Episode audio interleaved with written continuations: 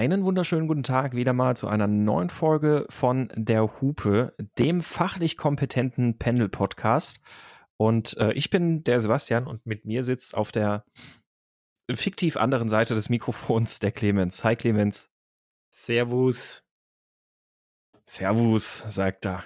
Ja, und ähm, wir haben heute ein schönes Thema mitgebracht. Wir sprechen nämlich heute mal über SUVs, die SUVs. Ähm, also wird, wird glaube ich, ein spannendes, interessantes Thema. Wir werden mal das ganze Thema, das ganze Themenfeld SUV beackern, ne, Clemens? So machen wir das, oder? Genau, wir werden es ja. äh, beleuchten, weil jetzt gerade ganz viele Aufregerthemen dazu da sind und wenn nicht jetzt, wann dann? Richtig, wenn nicht jetzt. Wobei es in einem Jahr immer noch ein Aufregerthema wäre, aber wir machen es halt jetzt. Es wird auch in fünf Jahren wahrscheinlich noch ein Aufregerthema bleiben. ähm, in fünf Jahren, wenn ich drei Viertel der Autos als SUV verkauft und immer noch schreien die Leute rum, tut das nicht, tut es ja. nicht. Diese SUVs. Ähm, genau, und äh, ja, aber bevor wir da einsteigen, gilt wie üblich ja mal so ein bisschen unsere, unsere klassische, unsere klassische Frage. Und ähm, ja, Clemens, was, was hat dich denn in letzter Zeit bewegt? Mein Umzug.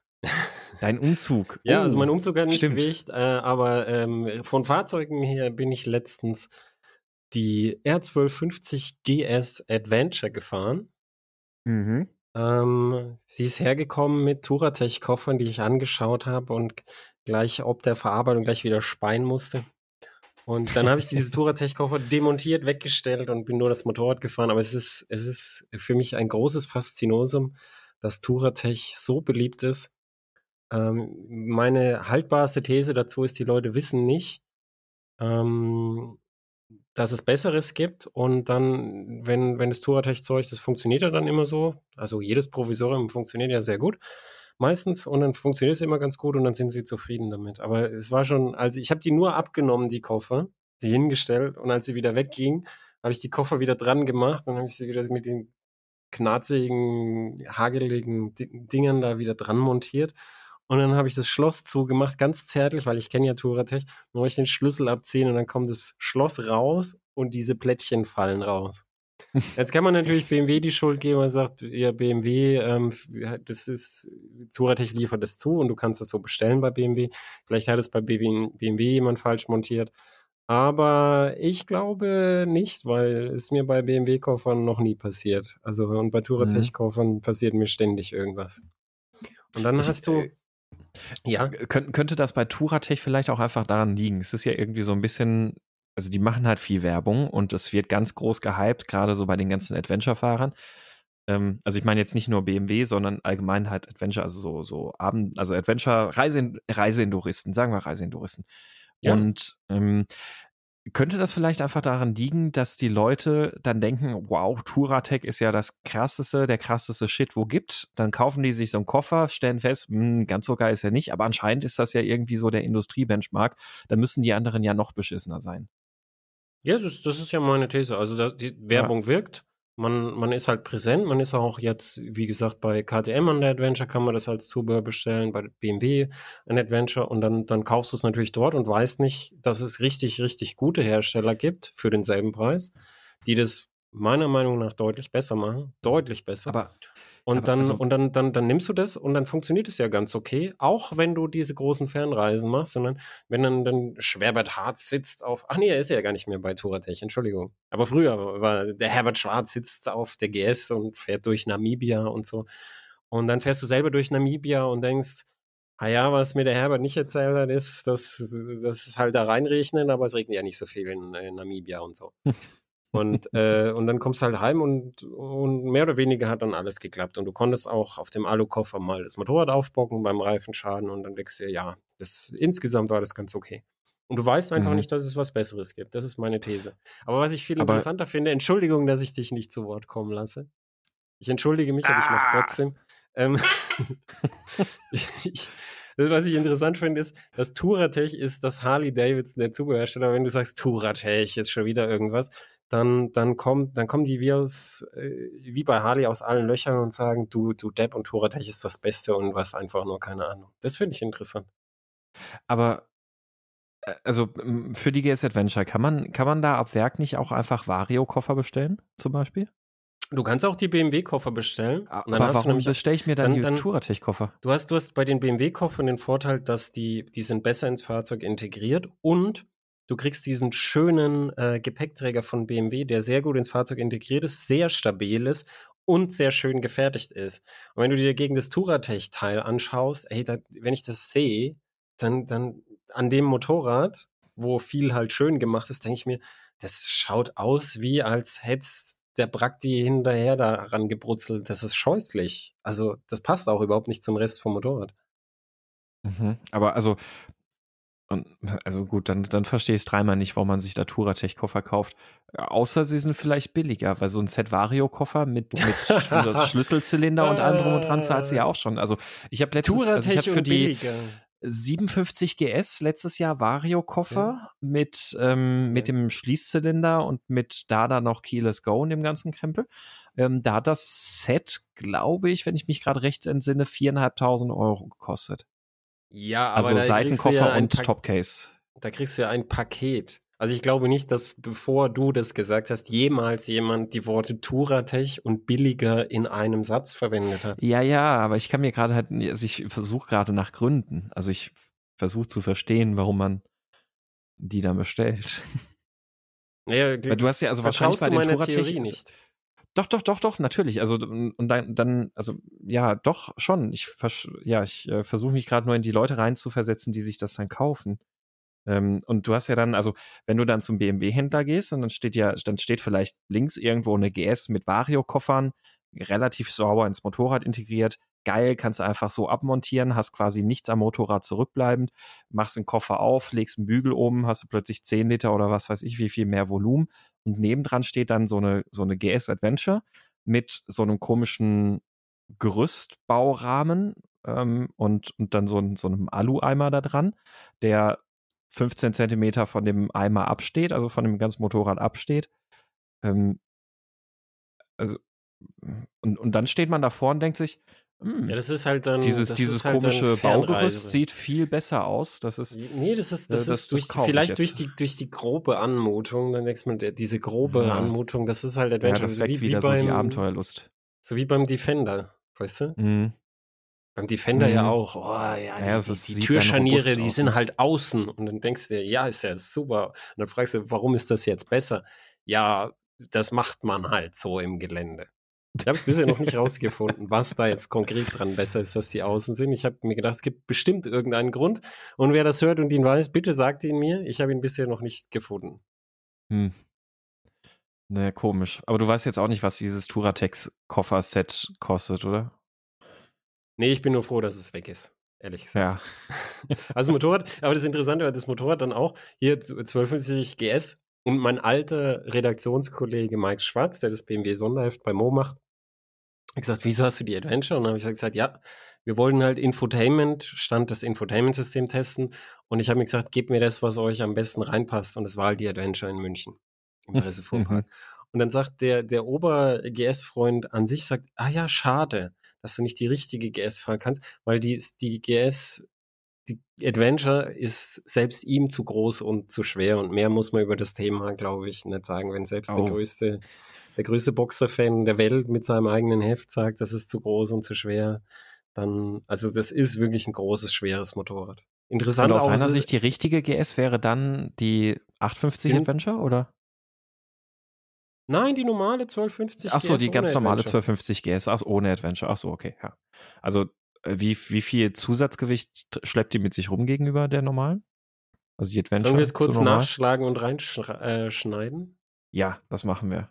268 Kilo für die Adventure. Vollgetankt. Gegen. Ohne Koffer. 200 hm, wie viel? 268 vollgetankt ohne Koffer. 268 vollgetankt ohne Koffer gegen 249 vollgetankt. Das ist gar nicht mal so viel. 19 Kilo. Das siehst du offenbar. Also 10 Kilo ist was. Ah gut, die Koffer dann natürlich noch und gerade dann diese Alu-Boxen was du am Motorrad halt ähm, merkst. Ich, ich, weiß es nicht. Ich bin die 250 leider nicht gefahren. Jetzt, wo du sagst, 19 Kilo. Ich habe auch gedacht, es ist ein bisschen mehr, aber 20 Kilo ist, ist ein Wort, wenn du nicht auf Asphalt fährst. Wobei man jetzt Jetzt, ich, ich ja. höre den Aufschrei schon in den hinteren Reihen. Man muss natürlich fairerweise dazu sagen, dass viel davon natürlich der größere Tank ist, mit dem man in ah. einer Tankfüllung durch Kasachstan ah. fahren kann und so. Ah. Ähm, das, das muss man natürlich dazu sagen. Ähm, ich fand es nur interessant, dass es offenbar dann eine Grenze ist, wo es dann selbst dem Mike irgendwann zu schwer wird mit den Boxern. Okay, ja. Äh, ich finde übrigens, wenn ich gerade wieder auf der BMW-Webseite bin, weil das, was ich gefahren bin, hatte auch mit BMW zu tun und auch da hat mich das irritiert. Auf der BMW-Webseite, die haben ganz, ganz komische Fotos da irgendwie von den Motorrädern. Also wenn die da so in, in wenn, wenn die da mit Sozius oder Sozial um, um irgendwelche Serpentinen rumfahren, ich habe keine Ahnung, was dieser Fahrer auf dem Motorrad macht, wo der hinguckt, aber wenn man seiner Blickführung und der, der Kopfhaltung und allem trauen möchte, dann plant er nach den ersten 50 Grad Kurveneingang geradeaus zu fahren. Das kann ich dir ganz einfach erklären. Er, er, er guckt wahrscheinlich in, in, Richtung Fotograf. Ja, vielleicht. Es ist, äh, sieht, sieht, ganz, ganz seltsam aus. Also bei, bei so äh, Tracking-Shots musst du ja immer zum Fotograf gucken, um zu gucken, was, was, so, was, was der von dir will. Und dann guckst du halt so, so ein bisschen, nie. so ein bisschen so einige den Kopf so gerade ausrichten und aus dem peripheren Blickfeld gucken, was der Fotograf von dir will. Hm. Naja. Ja, und sonst die 1250 GS ist, äh, wie findest du die? Also wenn wir jetzt einfach mal, ich weiß, die sind nicht vergleichbar, unterschiedliche Klasse, aber wenn, wenn wir jetzt vergleichen, 97 Adventure oder 1250 GS, welche würdest du eher zu Hause stehen lassen? Also dann, dann, dann lieber die KTM, die wiegt ja viel weniger. Ja, gut, dachte ich mir, ja. Also ich meine, es sind, es sind, äh, das Dings, das sind ja irgendwie über 60 Kilo Unterschied. Mhm. Also das, äh, und äh, von der Reichweite sind die gar nicht so viel Unterschied, weil mit, mit den Hängetitten kommst du ja auch sehr weit. Du kriegst es nur mhm. nicht richtig angezeigt im, in der mhm. Benzinuhr. Aber ja. was ich gemerkt habe, ist, es ist ein sehr asoziales Motorrad. Das, das hätte ich gar nicht gedacht. BMW schummelt bei der Lautstärkezulassung traditionell sehr ja. stark. Und ja, dann, du sitzt auf dem Motorrad und es ist ein ganz leises Brummen, so brrr, weil der große Tank geht über die Airbox, so wie bei mhm. Supersportlern. Mhm. Und du hörst da fast nichts vom Motor. Es ist ganz dezentes Boxerbrumm und, und angenehm. Aber von außen hinter dem Motorrad herzufahren, hörst du manchmal dein eigenes Motorrad nicht, weil mhm. von außen so laut ist. Also genau das, was der Ducati-Fahrer will, wenn er sich Ohrenstöpsel reinmacht und dann seine offene Tüte da aufreißt, macht die BMW automatisch. Und das finde ich, Entschuldigung, aber es ist asozial. Mhm. Ja, bin ich bei dir. Das ist äh, die. Hast du auch die, die Akrapovic drauf gehabt? Mhm. Serienanlage. Oh, selbst, selbst, selbst mit der Serienanlage, okay. Ja. Oh, krass. Also die, die, die BMWs haben, die BMW GS in Serie, wenn du die aufziehst, hat die Motoren mal gemessen, haben 90 Dezibel. Oh, okay. Also es ist einfach, das ist einfach eine Schweinerei. Das BMW schummelt sich das hin. Äh, schon bei Euro 3, jetzt mit den strengeren Vorschriften, weil sie das halt gut können mit den genauen Vorschriften. Jetzt haben sie es halt wieder geschafft, dass es, dass es deutlich lauter ist, als es andere äh, Hersteller hinkriegen. Und du, weiß ich, ich, ich kann das nicht verstehen, wie, wie in Zeiten, wo, wo VW so auf die Fresse geflogen ist mit sowas, ähm, wie man denken kann, das ist immer noch eine gute Idee, aber das naja, und man Thema. muss auch das einfach sagen, halt in, in, in, in Zeiten, wo, also ich krieg's gerade hier mit, bei mir ist hier in drei umliegenden Ortschaften, wo gerade ganz viel stunk gemacht wird, ähm, wo auch gerade mit Streckensperrungen diskutiert wird und was weiß ich was nicht alles. Ähm, genau. Ja, und der also Kunde, der das kauft, das, wie gesagt, das ist die ganz normale Serienanlage. Der Kunde, der das kauft, der kauft die Serienanlage und lässt sie drin. Mhm. So, und denkt so, nee, ich, ich will nicht laut sein, ich kaufe die Serienanlage, ich will die GS Adventure. Wie, wie gesagt, GS ist äh, Topseller in ganz Europa. Das kaufen ganz viele Leute. Ich kaufe die GS und ich will sozial sein, ich lasse die Serienanlage drin, weil es gibt keine Anlage, die leiser ist als Serie. Mhm. Das gibt's nicht. Oder, oder nur marginal leiser. Es gibt nur lauter. Und ähm, dann, dann, dann, dann, dann willst du schon sagen, nee, ich, ich, ich will wirklich sozial sein und dann, dann kriegst du trotzdem das. Also es ist einfach, ich verstehe es nicht ganz. Mhm. Das ist natürlich das, was die älteren Fahrer wollen. Aber ich, ich denke wirklich, jetzt gerade, wo, wo man ein bisschen mehr aufeinander achtet und im dicht besiedelten Deutschland gerade erst recht mit den Streckensperrungen, ich verstehe es nicht, wieso man weiter diese Linie fährt. Aber mhm. wie gesagt, ich finde es ein anderes Thema.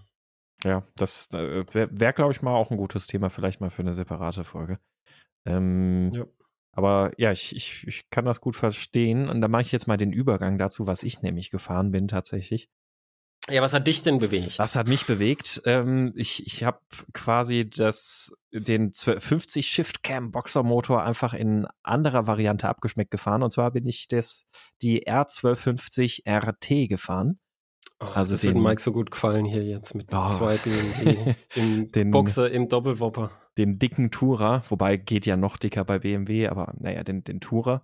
Ähm, und da war die äh, Akrapovic-Anlage drauf, also HP Motorsport, Akrapovic, bla, und die war asozial laut. Also das war okay. sehr, sehr, sehr, sehr übel.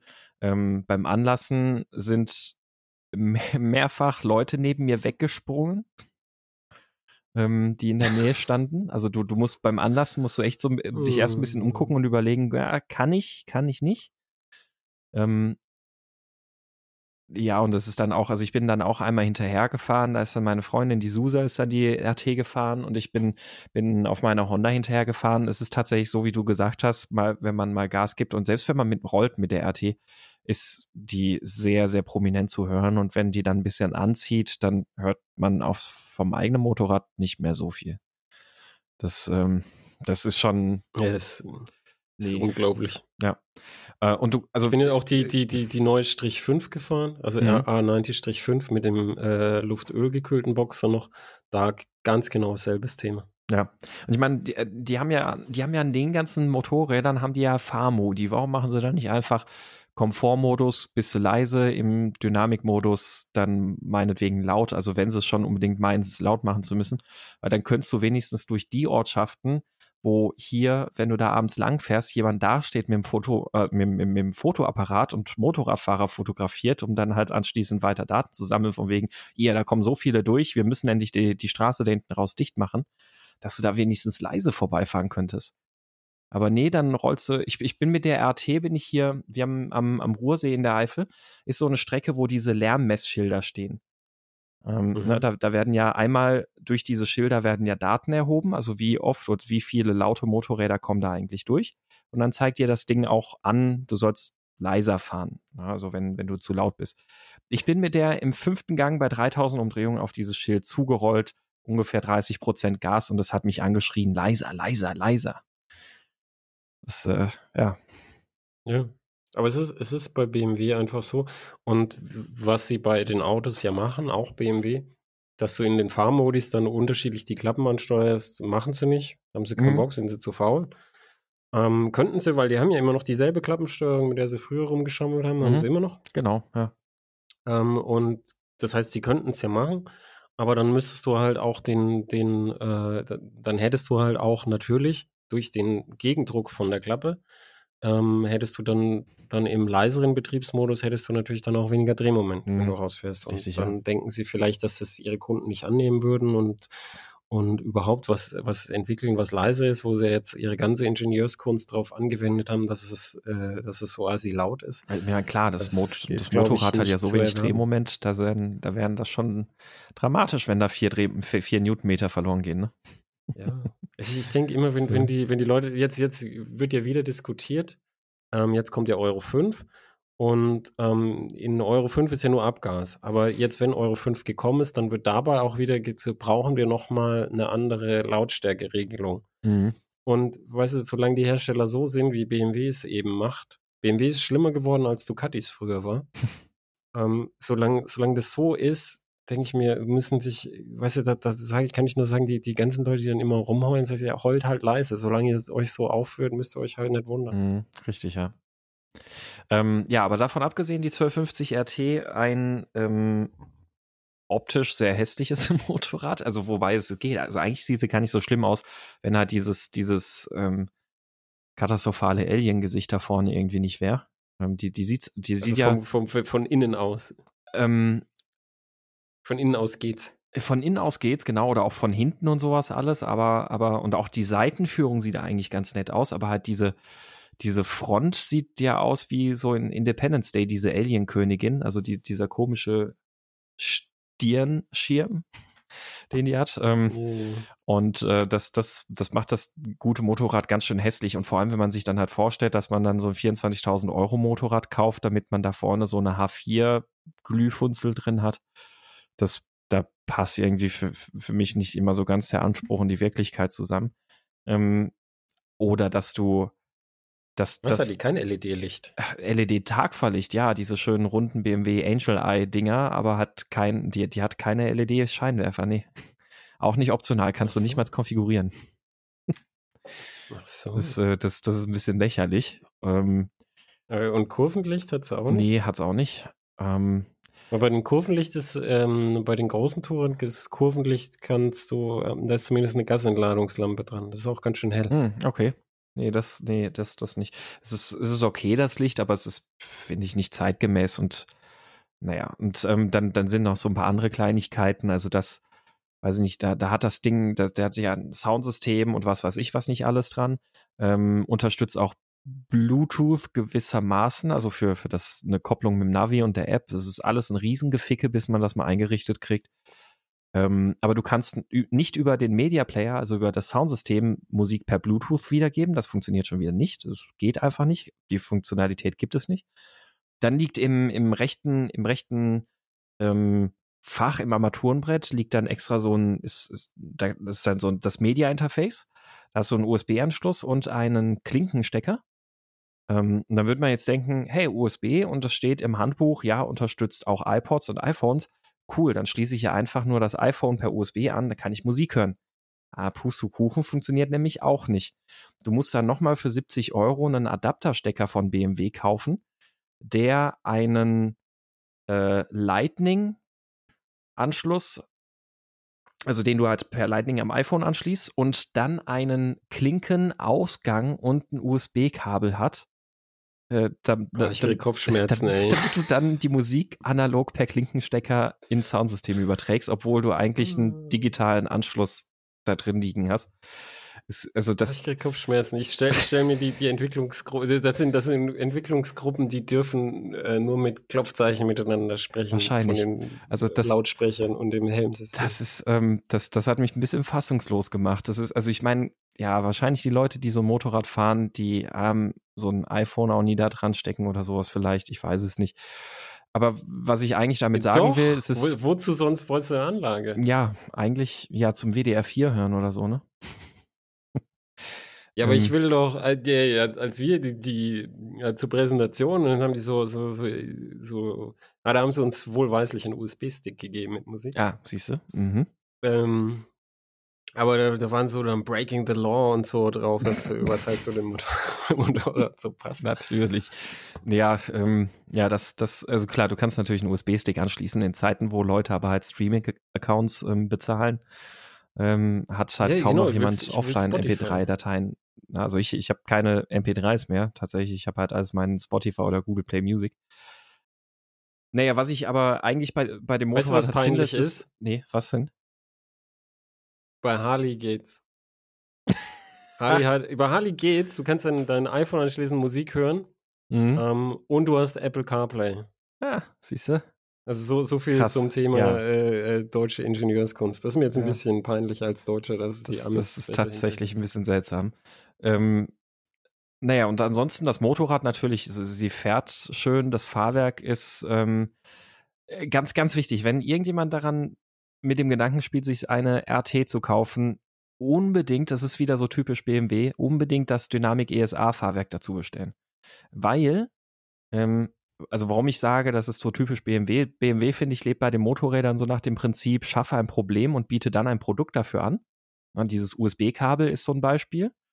Ähm, bei der 57 GS, äh, da fiel mir auch irgendwie sowas ein. Ähm, ach so, genau, dass sie, dass sie so eine absurd schlechte Sitzbank da drauf zimmern, nur damit du dann eine Komfortsitzbank orderst. Das und ist doch auch so. Ja, also ja, ja. Fahr mal, fahr mal die standardmäßigen Sitze bei BMW. Ja, das, das stimmt, stimmt. Äh, BMW sind, die, die, sind da echt gut drin, stimmt. Und ja, ähm, jedenfalls das, das, das Standardfahrwerk, also das Standardfahrwerk kenne ich ja nicht. Ich hatte jetzt nur das mit der, mit dem Dynamic ESA. Wenn du das aber ähm, serienmäßig benutzt, dann hast du ja nur zwei Fahrmodi, nämlich Road und Rain. Und wenn du das Dynamic ESA hast mit Fahrmodi Pro, dann bekommst du noch einen Dynamik-Modus dazu, also ein strafferes Fahrwerk-Setup. Und dieses straffere Fahrwerk-Setup, das brauchst du dringend, weil im, im Road-Modus funktioniert die so auf Autobahn und so ganz gut. Aber bei mir hier in der Eifel, die Landstraßen, selbst wenn du nicht ballerst und Kurven heizt und sonst irgendwas, selbst so mit 70 über die Landstraße dahin rollen, ist die hinten so dermaßen am Auf- und Abschaukeln, das ist nicht mehr feierlich. Also es ist so, so richtig, richtig sehr stark am Schwingen, gnadenlos unterdämpft. Ähm, also selbst zum Dahincruisen brauchst du diesen Dynamikmodus bei dem Motorrad. Der finde ich eigentlich so gut ist, dass du eigentlich nichts anderes bei diesem Motorrad bräuchtest. Weil es ist, der, der, ist, der ist nicht okay. zu hart und es ist aber trotzdem, du hast halt keine Schwingungen mehr großartig im Fahrwerk. Ähm, also eigentlich, eigentlich und ist das. kostet 3000 Euro. Ja, irgendwie sowas. Also das Dynamic ESA weiß ich jetzt gerade nicht, was das kostet. Das ist ja, ich, ich glaube, das ist das komplette bei der, ja, das ist irgendwie anderthalb tausend oder sowas kosten Farmodi Pro wahrscheinlich dann nochmal irgendwie 400, 500 Euro. Ähm, ah ja. Ja, und ansonsten, ja, Sitzheizung, Griffheizung und was weiß ich was nicht alles. Windschild, weil du hast ja letzt bei Heise eine Kolumne drüber geschrieben, über die Nutzlosigkeit von Windschilden. Ähm, ich hatte die flache Sportwindscheibe, die ja aber auch verstellbar ist elektronisch. Okay. Und äh, die hat echt gut funktioniert. Tatsächlich. Also ja, weil sie wahrscheinlich, weil sie, weil sie wahrscheinlich dann etwas flacher ist. Das genau, ich also ich habe die GS Adventure übrigens auch. Mhm. Die, die, die Windscheibe ganz, ganz labbrig, aber wird, wird so flach nach hinten gebogen, dass sie überhaupt funktioniert. Naja. Ah ja, und ich habe die nicht, ähm, so wenn ich Landstraße gefahren bin und sowas alles, habe ich die meistens in der niedrigsten Einstellung gepasst, äh, gelassen. Dann ist die so der, die Windabrisskante bei mir irgendwie so ungefähr auf Halshöhe gewesen. Das heißt also, auf dem Helm hast du wenig ähm, Turbulenzen gehabt. Ähm, und auf der Autobahn, die wird ja in erster Linie, stellt die sich einfach sehr, sehr, sehr viel steiler. Ähm, dann festgestellt, irgendwie so eine Stufe auf zwei Drittel hochgestellt. Da funktioniert das dann immer noch sehr gut, dass du wenig Windgeräusche hast, be beziehungsweise keine krassen Turbulenzen am Helm hast ähm, und sehr gut der, der Winddruck weggenommen wird. Ähm, aber ansonsten ist schon beeindruckend, wenn du dann halt mit dem Eimer dann irgendwie so ähm, quasi windstill deine 240 fährst. Ähm, und äh, auch mit Koffern, die sind nur bis 180 zugelassen, aber verloren habe ich sie jetzt bisher nicht. Ähm, das, das ist schon, das, das macht so schon alles gut. Und auch, wie gesagt, so auf der Landstraße funktioniert die echt nicht schlecht. Die ist ein bisschen, ein bisschen taub irgendwie so am Vorderrad. Das ist, ja, das ist der Telelever. Telelever anscheinend auch irgendwie, genau. Hat die noch ähm, Telelever schon? Die, hat, die, die, hat einen Telelever, ja, genau. Und, ja, ähm, Wenn es so klackert vorne und so klonk, klack, klack. Und, ähm, du, Sebastian, ich, ich, muss, ja. ich, muss dir, ich, muss, ich muss eins sagen. Hm? Wir haben vorhin schon fast eine halbe Stunde. Verdammt, ja. ähm, ja, das, also genau, aber so viel zur, zur R1250 RT ähm, kann man machen, wenn es einem gefällt. Ja, also schön, schöne, schöne, gut verkaufte Motorräder sind äh, leider sehr asozial. Bitte äh, in München ähm, überdenkt das vielleicht mal, ob es nicht etwas äh, sozialer geht von der Einstellung, weil da leiden ja dann alle Motorradfahrer drunter, nicht Richtig. nur eure Kunden. Eben, ja. Ja. So, apropos leiden alle, darf ich jetzt die, darf ich die Überleitung machen? Ich, ich mache eine Überleitung. Apropos leiden alle drunter. Alle leiden äh, nicht drunter, aber ähm, alle haben eine Meinung dazu und das heißt SUV oder wie es ein Porsche-Mitarbeiter sagte, weil der Porsche-Mitarbeiter hat ja die, das Credo, also dieser Porsche-Mitarbeiter das Credo, ab 60 Millisekunden fängt das Warten an. Das heißt, drei Silben sind viel zu viel. Und er hat gesagt, Suff. Und so werde ich es ab jetzt auch nennen. Das Suff.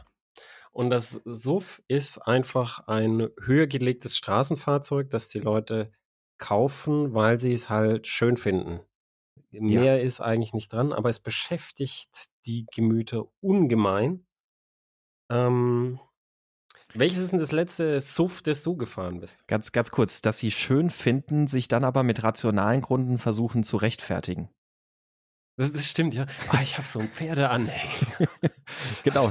Also, es, ist, es ist auch nie, ist auch nie, dass die dann die, die, es gibt ja Kombis, die, die auch zwei Tonnen ziehen und so, es ist nie, dass diese Kombis dann überhaupt ins Gespräch kommen, sondern das wird dann verargumentiert, ja, ja, ich muss ja, weil ich muss ja zwei Tonnen ziehen, aber es werden nie die Kombis dann gekauft, die zwei Tonnen ziehen, oder dann? Ist, ja, genau.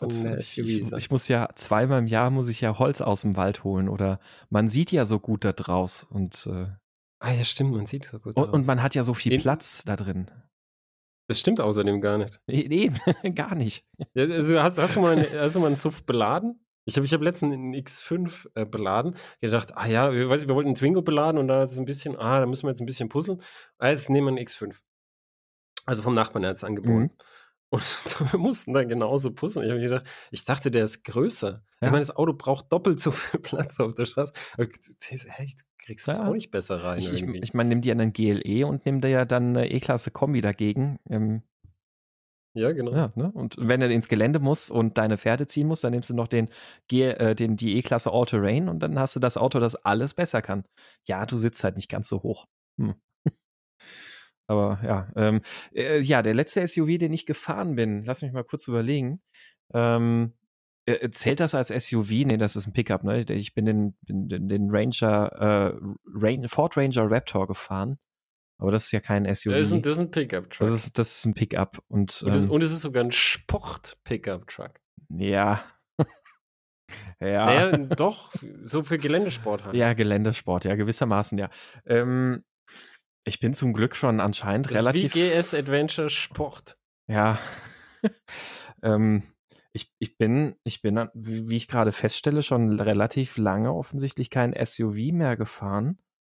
Ähm, ich glaube, der letzte SUV, den ich gefahren bin, war ein Toyota CHR vielleicht? Ich glaube ja. Aber der war ganz gut, hast du gesagt. Der war ganz gut, ja, tatsächlich. Also der ist, der ist so im Vergleich zu, also der, der ist halt, der, also wenn man, wenn man einen Nissan Juke gebaut hätte, der, der nicht scheiße ist, dann, dann hätte dabei ein Toyota CHR bei rumkommen können. Oh, ich, ah, ich, ich bin den, den Kia Stonic gefahren. Oh, ach je, der, stimmt. Hm. Ähm, der, der, der auch sehr gut war. Also ganz, ich habe ich hab geschrieben und ich stehe dazu, ich würde lieber Stonic fahren als BMW X1. Das Unabhängig davon, dass der, dass der BMW X1 irgendwie nach Klassen einsortiert, da größer ist, du kriegst da auch nicht mehr rein. Das äh, könnte ich nachvollziehen. Doch, das, äh, da würde ich mitgehen, ja. Oh. Und das, das so, das, das sind schon, das, weißt du, das Problem ist, das sind keine schlechten Autos und sie sind auch schick. Also der Stonic, der hat diese, diese Zweifarblackierung und so. Mhm. Und dann, dann willst du ein Auto dieser Größe und dann willst du halt ein bisschen was Besonderes und ähm, und dann, dann nimmst du auch die Zweifarblackierung und dann, ah ja, ich sitze ein bisschen höher und so. Ähm, das ist halt Mode und eigenes Gefallen. Und da, da finde ich auch, muss man, muss man halt auch sagen, wir leben halt noch oder derzeit oder wie auch immer, leben wir in einer freiheitlichen Demokratie.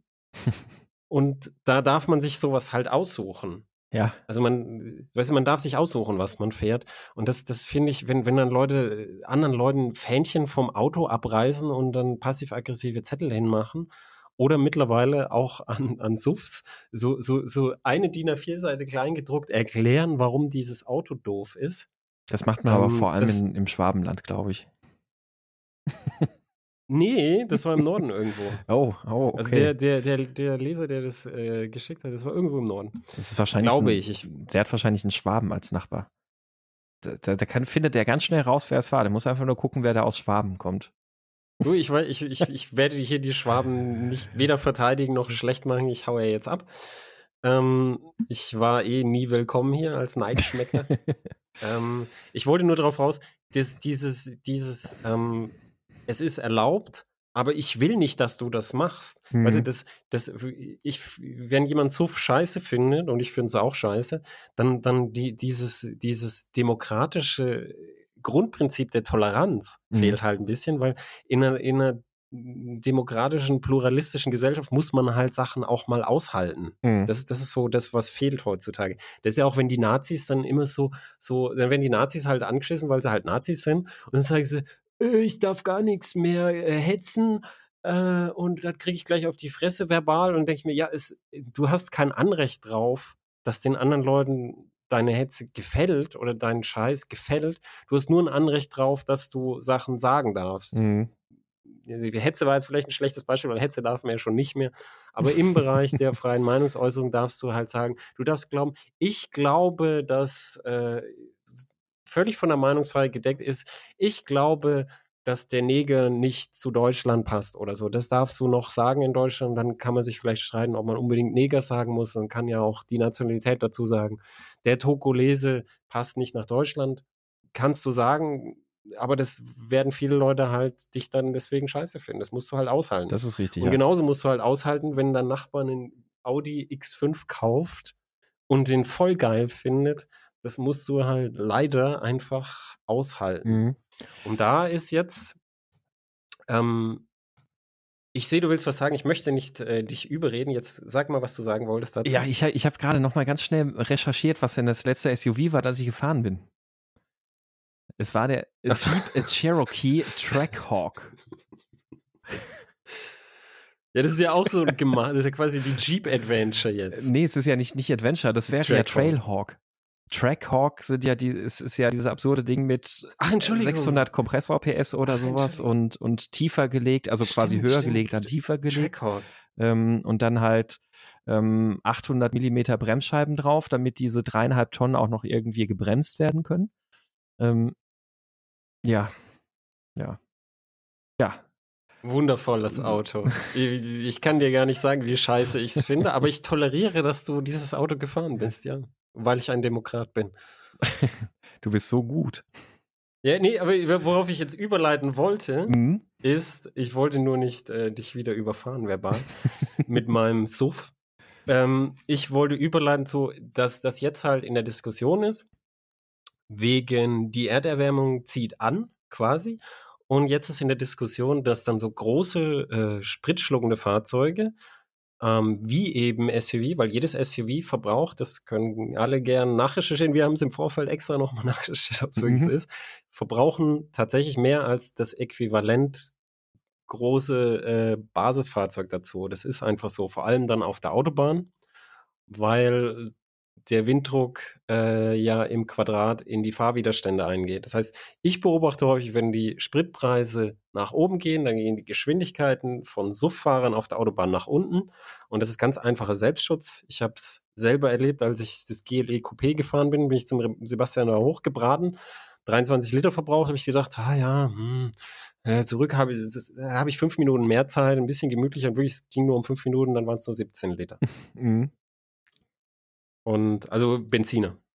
Deshalb. Ähm, und das, ähm, diese, dieser Eintrag von CO2 in die Atmosphäre aus fossilen Quellen ist natürlich bei so einem Fahrzeug höher und da werden gerade politische Lösungen diskutiert, ähm, die als SUF-Steuer jetzt die Runde machen. Es geht aber tatsächlich darum, dass alle CO2-intensiven äh, Fahrzeuge in die, äh, an die Kandare genommen werden sollen. Also da sind Sportwagen genauso drin und Pickups und ähm, was weiß ich, große Vans sind, all, da ist alles genauso mhm. drin.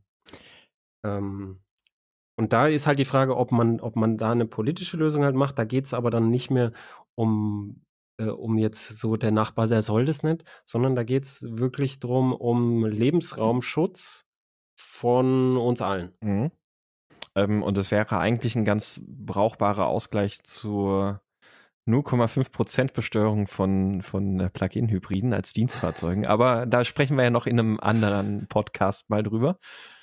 Ähm, Stimmt, wir, wir müssen das leider vertagen wegen, wir müssen noch mehr recherchieren. Genau, richtig, dazu. da wollen wir noch ein bisschen was recherchieren.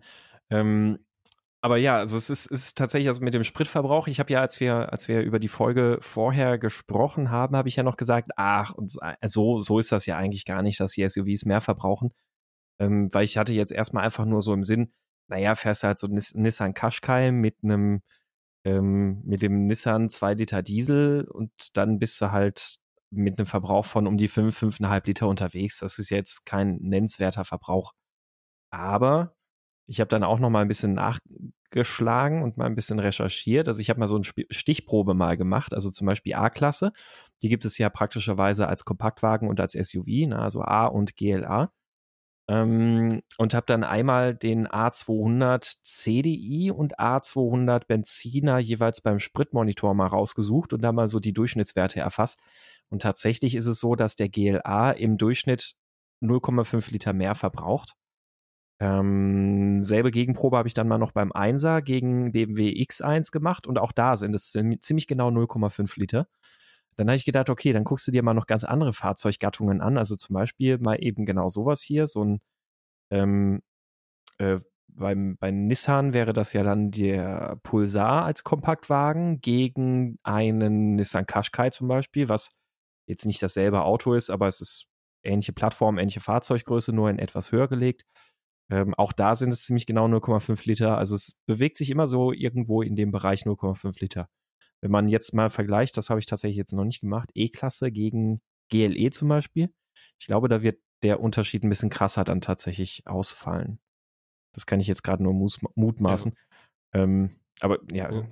Aber vor, vor, dem, vor dem Hintergrund, weil wir gerade bei Politik sind, da, da, da, was halt das Problem von dieser Diskussion ist, ähm, ist einerseits, wir müssen halt wirklich das demokratisch entscheiden. Das heißt, es muss die Politik machen. Das reicht nicht zu dem Nachbarn, weißt du, hingehen und deinem Nachbarn sagen, dass du ihn scheiße findest, ist auch gedeckt von der Meinungsfreiheit, aber es ist halt auch asozial.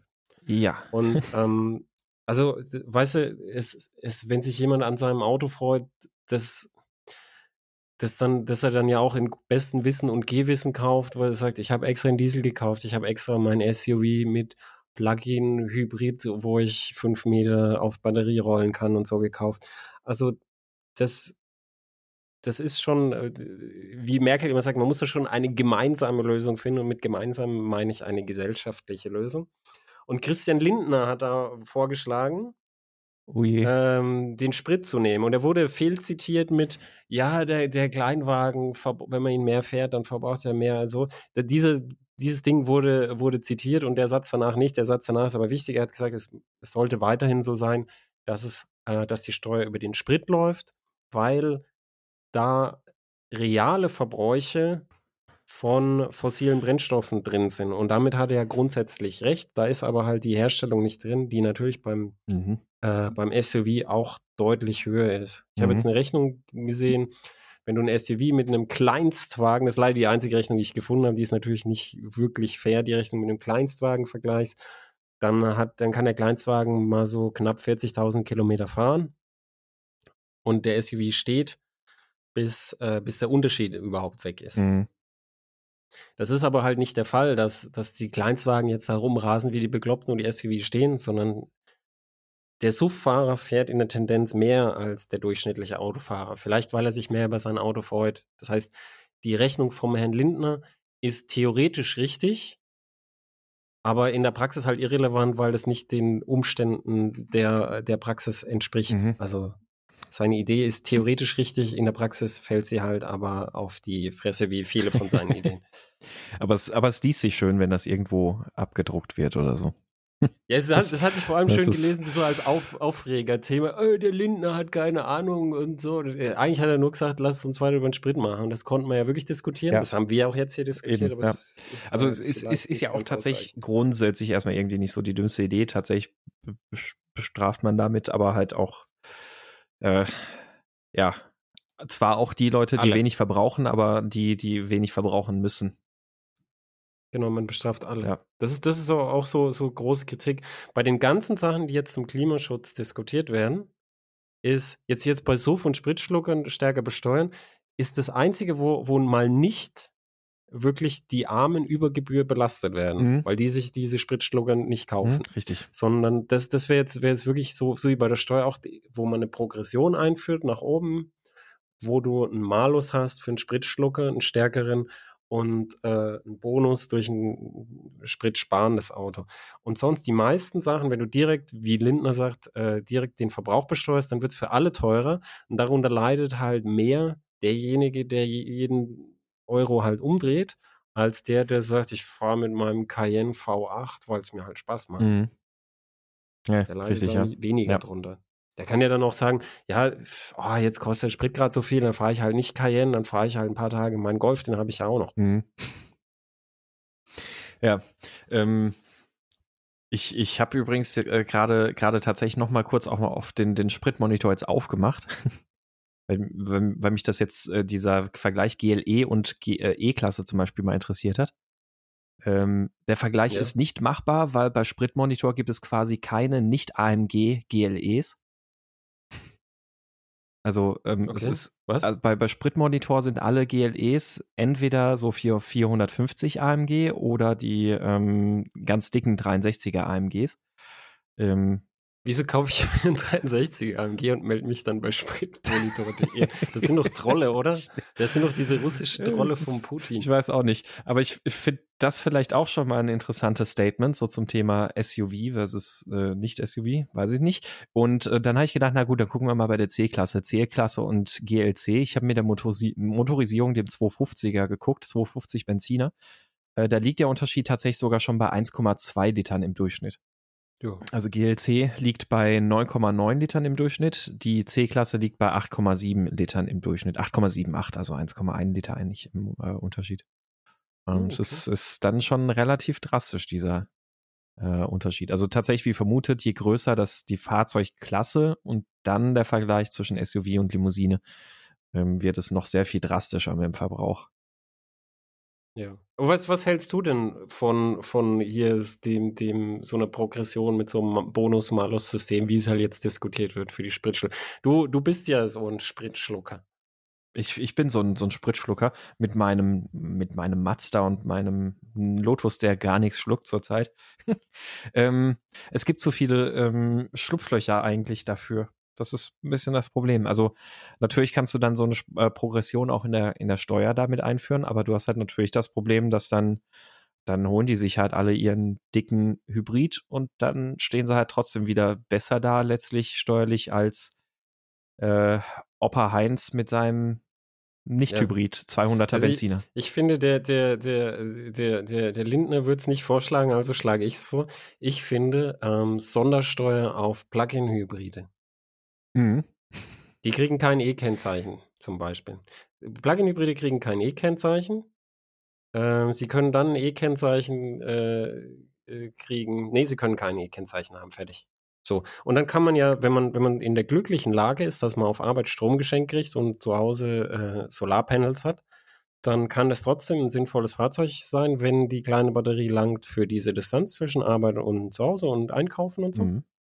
Aber die, die Begünstigung dieser Fahrzeuge steht in keinem Verhältnis zu dem, zu dem Aufwand, Ressourcen und der Klimabelastung, der Erderwärmungsbelastung, die diese Fahrzeuge halt machen. Und deshalb finde ich, sie sollten von der Förderung komplett gestrichen werden.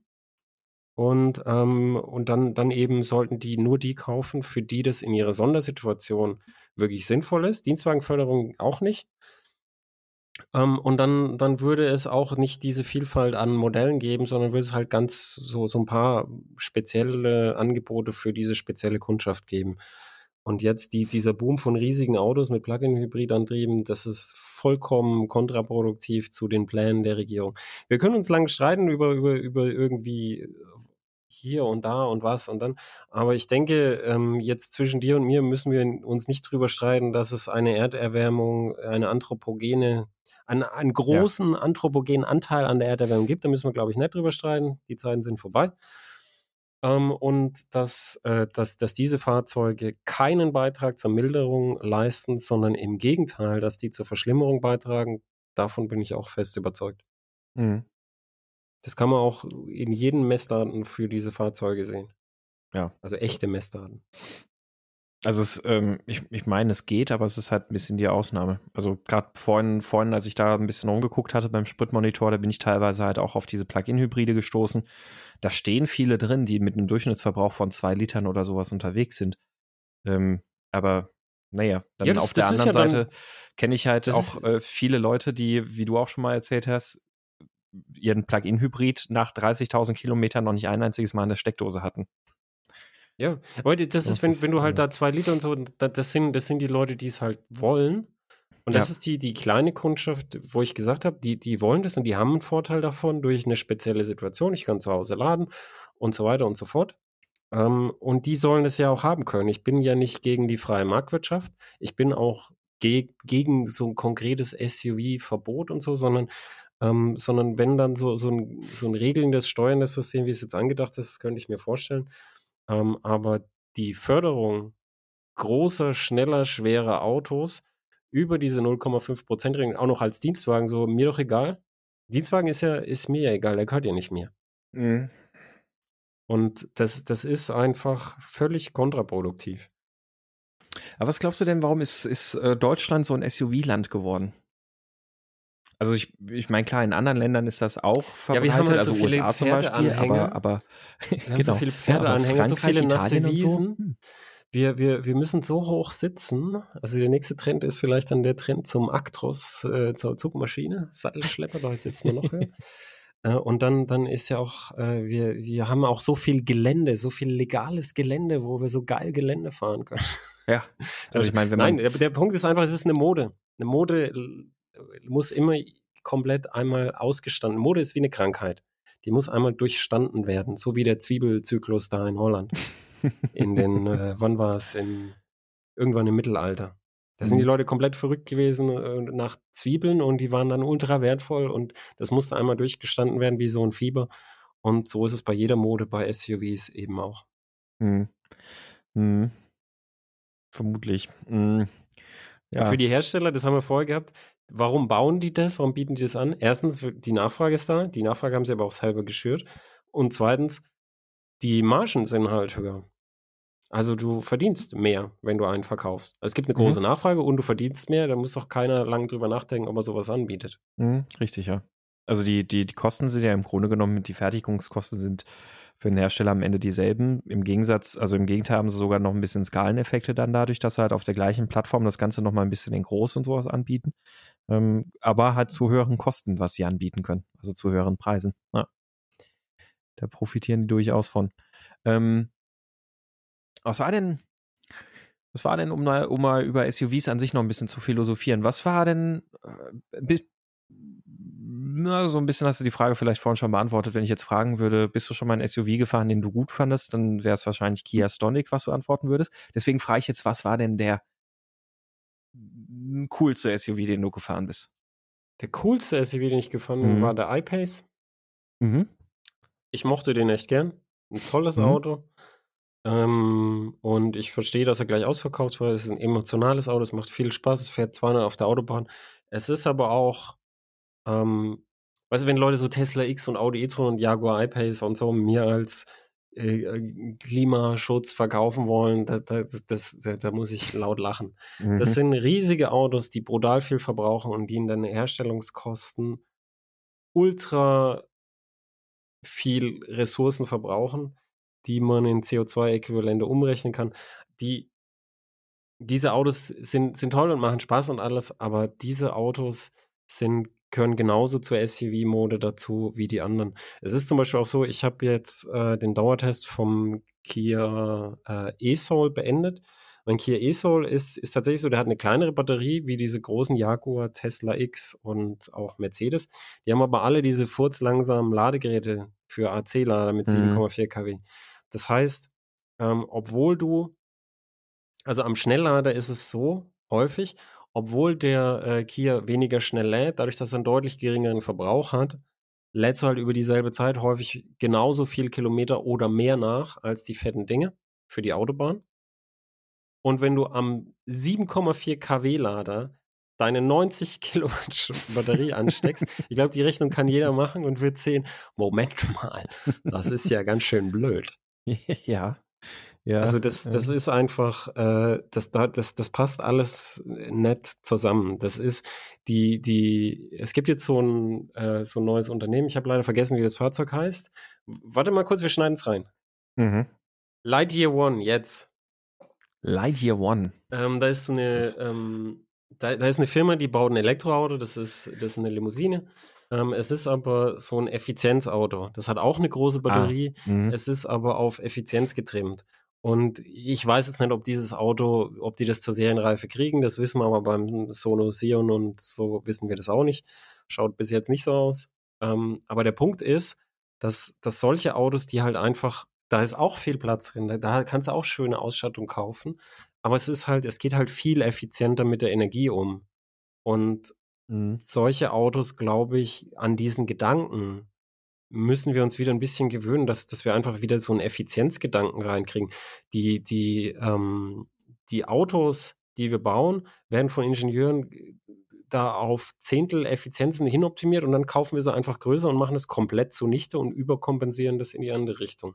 Der mhm. Verkehrssektor mhm. stößt jetzt wieder mehr, ähm, mehr äh, fossil verbrannte Treibstoffe, also das heißt Kohlenstoffe in die Atmosphäre aus, als in den 90ern. Das ist einfach, wir, wir haben mit Mode und unseren Wünschen einfach komplett die technische Entwicklung ad absurdum geführt, ist nur jetzt sauberer. Aber unser größtes Problem jetzt gerade, würde ich sagen, ist halt, dass wir jetzt gerade auf der, auf der steil steigenden äh, Stelle der äh, Erderwärmung sind. Und ich glaube, dass, dass, dass wir da noch, ähm, dass wir da noch viele Effekte zu unserer Lebenszeit davon sehen werden. Und da müssen wir einfach mhm. zu einem, zu einem Gedanken von Effizienz zurückkommen. Und der Gedanke einfach, dass elektrisch und dann passt das schon und dann fahre ich einen iPace, der mindestens, also die, die Jaguar selber hat gesagt, ja, wenn ich den so ganz normal fahre, verbraucht er 27 Kilowattstunden auf 100 Kilometer. Boah. So, das, das, und hier Mercedes äh, EQC, oh, oh, nachhaltig, nachhaltig, selbe Verbrauchsklasse, Audi, selbe Verbrauchsklasse, Tesla X, je nach Messung kann ein bisschen besser sein, aber von der Klasse her selbe Verbrauchsklasse. Das sind mhm. riesige, hochbauende Autos, die viel Strom verbrauchen. Und mhm. es ist eben nicht egal, wie viel Strom man verbraucht. Und ähm, es auch nicht, wenn es Ökostrom ist, weil sonst könnte man den Ökostrom, den man einfach im iPace bei 200 km/h verfeuert, könnte man ja vielleicht auch nehmen, um weniger Kohle zu verbrennen. Mhm. Wäre wär ein Ansatz.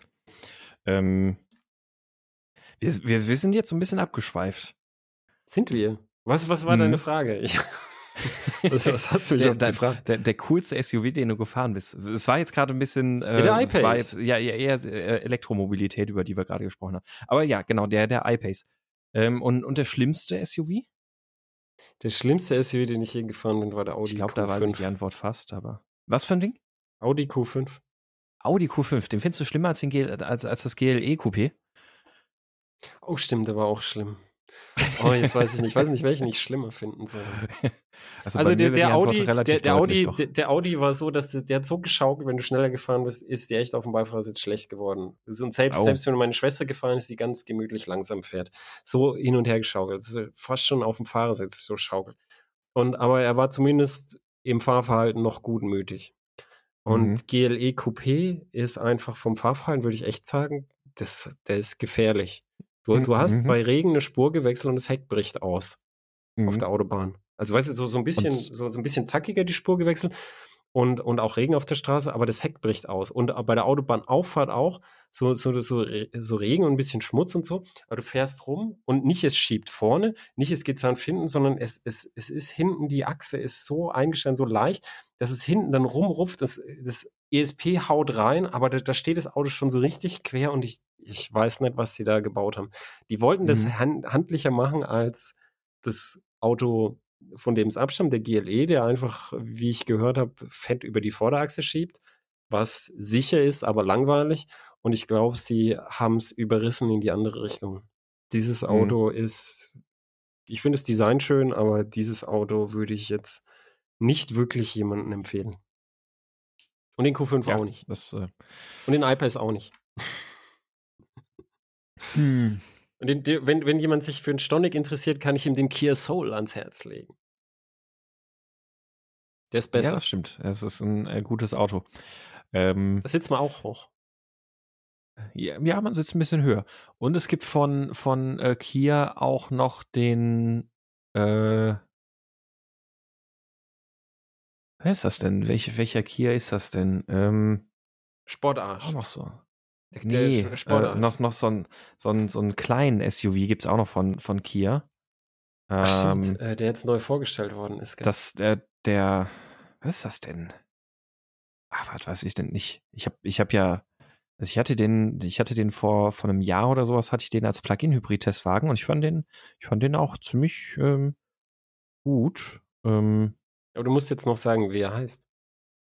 Ja, ja, wenn ich, wenn ich das wieder rausfinde irgendwann. Ähm, Dieser rote Kia war sehr gut. dieser rote Kia, ja, er war gut. Merkst du, wir haben jetzt Vollwerbung für Kia gemacht, gell? Das genau, kauf, kauf diesen auffällig. roten Kia, er war gut. Ähm, Niro, der Kia, Kia Niro. Niro, Ach so, Niro der, okay. aber, aber naja, es ist irgendwie, du machst halt bei Kia eigentlich nichts falsch, wenn du da kaufst. Also Sorrento weiß ich jetzt nicht, also ob, ob die so ein großes Schiff auch noch gut bauen, weiß ich nicht, aber, aber eigentlich sonst auch von, von Stinger über Picanto, Stonic, ähm, Soul, Niro, alles gute Autos. Ja. Also genau, der Niro, Kia Niro Plug-in Hybrid war das, mit dem ich da unterwegs war. Und äh, ich habe mit dem, es ist leider noch nicht veröffentlicht, deswegen noch nicht offiziell, aber ich habe mit dem ja einen runden Rekord auf der Nordschleife aufgestellt. Für Plug-in-Hybride. Äh, der, genau, also die schnellste rein elektrisch gefahrene Runde in einem Plug-in-Hybrid mit einer Batteriekapazität von unter 10 Kilowattstunden. Mhm. Ähm, ja. Das, äh, also die einzige ja. meinst du? Nee, nee, nee, nee, nee. So einfach geht das nicht. Sonst, sonst ja, kommt glaub, ja nachher glaub, noch irgendjemand, sonst kommt ja nachher noch irgendein Hersteller auf die Idee und sagt, komm, wir stellen jetzt einen Rundenrekord für den schnellsten siebensitzigen SUV auf. Also bitte. Ja, das ist undenkbar. Als ob, so, so. als ob Skoda sowas machen würde. Nee, sowas, das ist unvorstellbar. äh, ja, aber das, ich muss das Video mal noch schneiden und veröffentlichen. Aber ja, es ist, ähm, ja, den, den, den, fand ich auch gut. Aber wenn ich jetzt, ich, also tatsächlich, wenn, wenn man mich jetzt fragen würde, das coolste SUV, ähm, das, das ist dann schon eine ziemliche Sauerei, das Ding. Das ist der, der, der, ähm, Land Rover, Range Rover Sport SVR. Das Ding ist leider geil. ja, aber jetzt, jetzt, jetzt, also, aber das vielleicht, vielleicht ist dieses Auto wirklich als, als so extreme, extrem, das ist ja, also wenn, wenn du sagst, oh, ist ein sinnvolles Auto für die ganze Familie und so, das ist ja das unsinnigste Auto, das, das, das irgendwie man sich irgendwie erdenken kann. Und genau ja, das ja. macht es halt dann so lustig. Und ich glaube, hm. dieses Auto verdeutlicht wie kein anderes diesen Gedanken, den ich vorher gesagt habe. In einer freien Demokratie müssen wir aushalten, dass jemand solche Autos baut und kauft.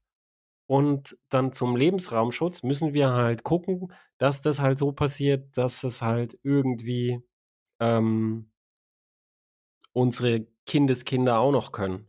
Das ist halt, mhm. das ist halt nochmal ein anderes Thema. Aber ähm, ich so so jede jeden jeden Exzess und jede Kunst und jede Übertreibung jede Freude rauszunehmen aus der Zivilisation, ähm, das das kann nicht der richtige Weg sein und es war zu allen Zeiten nicht der richtige Weg, weil dann die Leute sich auch sperren und sagen, in so einer Welt möchte ich dann nicht mehr leben. Ich möchte nicht nur Körner äh, fressen und Fahrrad fahren. Ich, ich, ich fahre vielleicht auch mal gern Auto. Ich bin bereit, ganz viel zu zahlen. Ich bin bereit, Synthi-Sprit zu bezahlen für 10 Euro den Liter.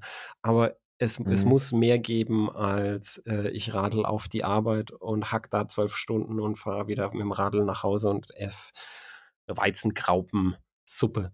Also das, ja. das, es muss einen, einen Mittelweg geben zwischen unserem jetzigen völligen fossilen Exzess, der ist natürlich nicht haltbar, und ähm, dem, es gibt gar keine Freude mehr. Und diesen Mittelweg werden wir auch finden.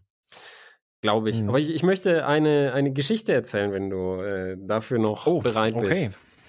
Ja, ich, ich wollte dir sonst eine abschließende Frage stellen, aber äh, die Geschichte, die nehmen wir gerne noch. Die Geschichte nehmen wir gerne. Äh, vielleicht sollten wir die ja. Frage vorziehen. Vielleicht war sie nee, thematisch ich, zum, ich, zum, zum Range Rover gestellt. Ähm, nö, nö, nö. Das, äh, die, die ist einfach eine, eine philosophische Abschlussfrage zum Thema okay, SUV. Dann, dann stellen wir die philosophische Abschlussfrage hin. Und jetzt mein, meine philosophische Geschichte ist eine wahre Geschichte. Ähm, weil die Leute denken ja immer, oh ja, der Mensch, der, der, der die Natur, der, der kann die Natur gar nicht so beeinflussen, dass er selber ausstirbt. Und deshalb erzähle ich eine Geschichte über eine der ganz, ganz, ganz vielen Zivilisationen, die es gab, die sich selber ausgerottet haben, indem sie ihre Lebensräume zerstört haben. Und zwar erzähle ich einfach eins, das besonders lustig ist. Es gibt aber viele Beispiele. Ich erzähle das von der Osterinsel. Ähm, die Osterinsel war die Insel im Polynesischen Reich, die wahrscheinlich als letztes besiedelt worden ist. Und sie liegt dann schon sehr weit südlich des Äquators, ist also kälter als die anderen ähm, polynesischen Inseln. Und deshalb wachsen dort die Pflanzen langsamer. Die hatten Probleme, als sie angekommen sind mit ihren äh, angebauten Gemüsesorten. Sie hatten Probleme, äh, zum Beispiel Schweine zu züchten, was die Polynesier gemacht haben. Und äh, sie haben auch Probleme gehabt, weil die Wälder, die die Insel bedeckt haben zu Anfang, die natürlich nicht so schnell nachwachsen, wie wenn es tropisch heiß ist. Das ist, ähm, das hat sich dann gezeigt, dass sie die, die Wälder haben sie alle abgeholzt dann ähm, haben sie Probleme bekommen mit Bodenerosion. Dann haben sie Steinmulch verwendet, was eine Methode ist, die auf große Verzweiflung hindeutet. Man legt einfach Steine auf den Boden, ähm, damit mehr Feuchtigkeit drin bleibt und der Wind nicht so viel davon abträgt. Und dann baust du da in den Boden, wo du sonst bei uns Steine rausnimmst, legst du die da drauf, statt der obersten Schicht und baust dann da Pflanzen an. Und ähm, sie haben alle oder fast alle einheimischen Vögelarten ausgerottet. Sie haben alle äh, endemischen äh, Bäume ausgerottet. Sie haben ähm, äh, dann irgendwann sich, sich selber konnten sie nicht mehr zur See fahren, weil sie keine Kanus mehr bauen konnten ohne Bäume. Und sie haben aber gleichzeitig immer größere und immer riesigere äh, Podeste mit diesen Statuen gebaut, die heute jeder kennt.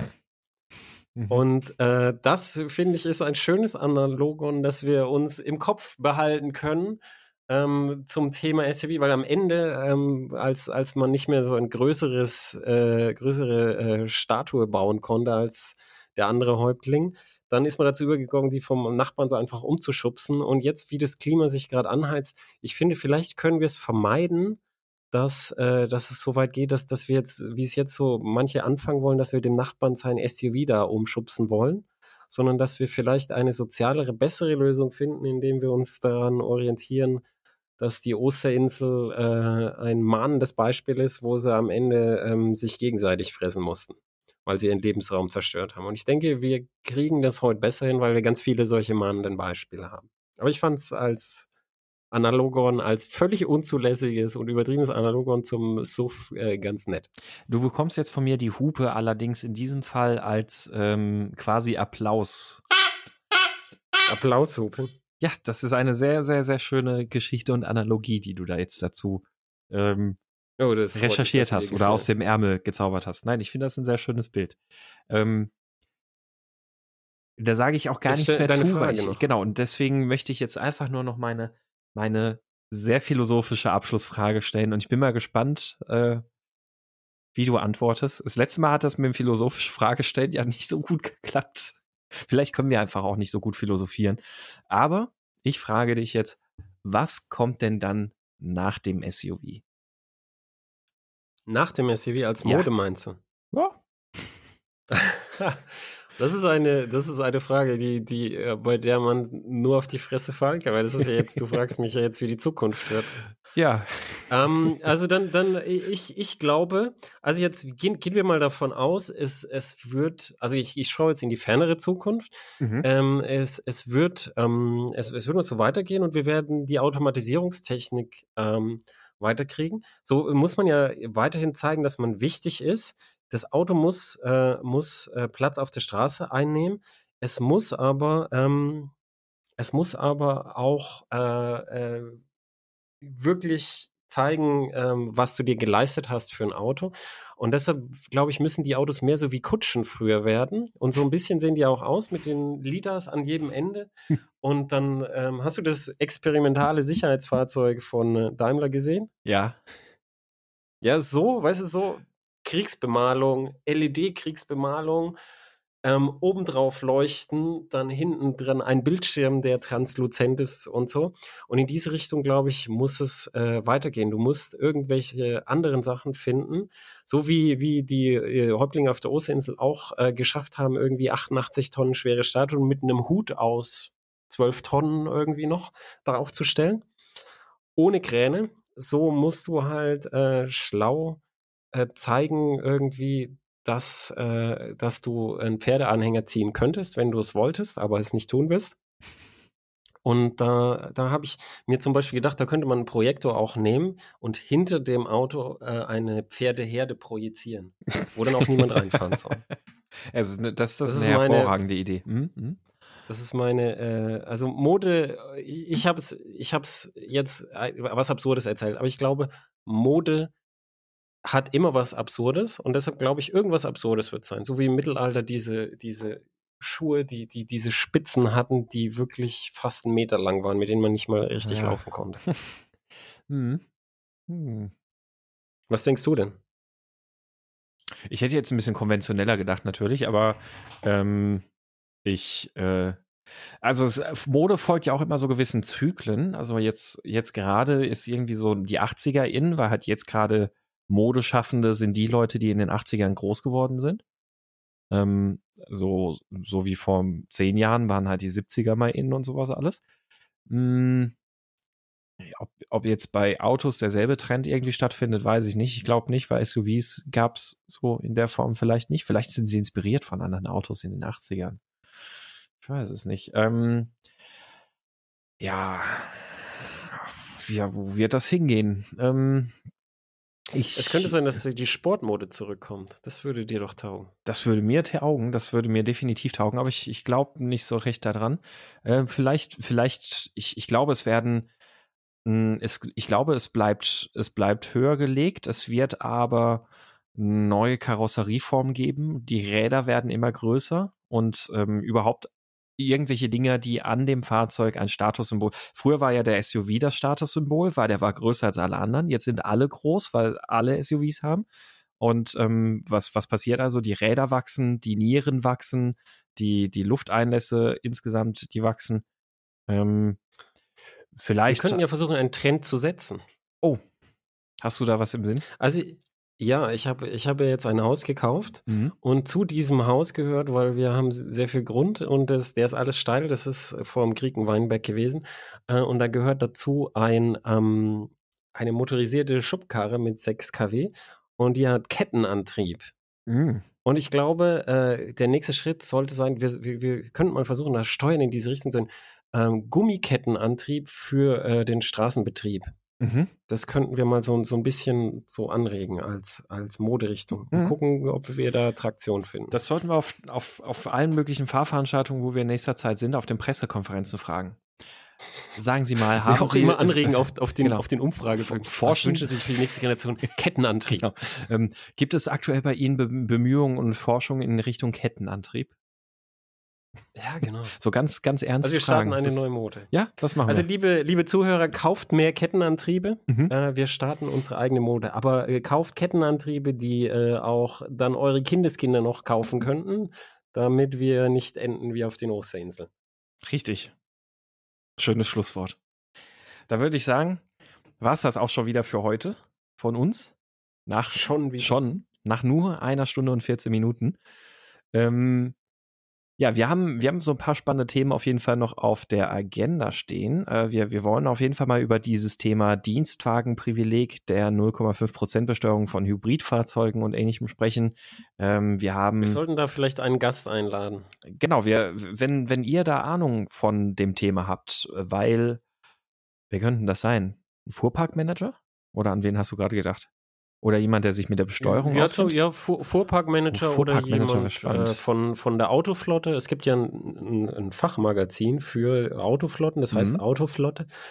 Äh, ein Redakteur von Autoflotte, irgend so mhm. in die Richtung, ja, denke ich. Das, das finde ich schön, ja. Ähm, genau, also wenn, wenn ihr euch da bei dem Thema irgendwie auskennt, dann werdet ihr ein guter Gast für, für diese Folge. Meldet euch einfach mal bei uns. Ähm, ansonsten werden wir auch mal noch ein ähm, wir wollen mal so ein bisschen über dieses, dieses Thema sprechen. Es gibt ja keine schlechten Autos mehr, äh, mal so, so unsere Traumgarage oder Kompaktsportwagen. Also wir haben noch ein paar schöne Themen auf der Liste. wenn ihr natürlich Ideen und Fragen oder sonst irgendwas habt, einfach eine E-Mail an uns schreiben. Ähm, die Kontaktdaten findet ihr auf der Homepage auf diehupe-podcast.de. Und natürlich dürft ihr auch immer eine Bewertung bei iTunes hinterlassen. Wir haben schon einige, das freut uns sehr, äh, dass er immer so fleißig kommentiert wird. Dankeschön dafür.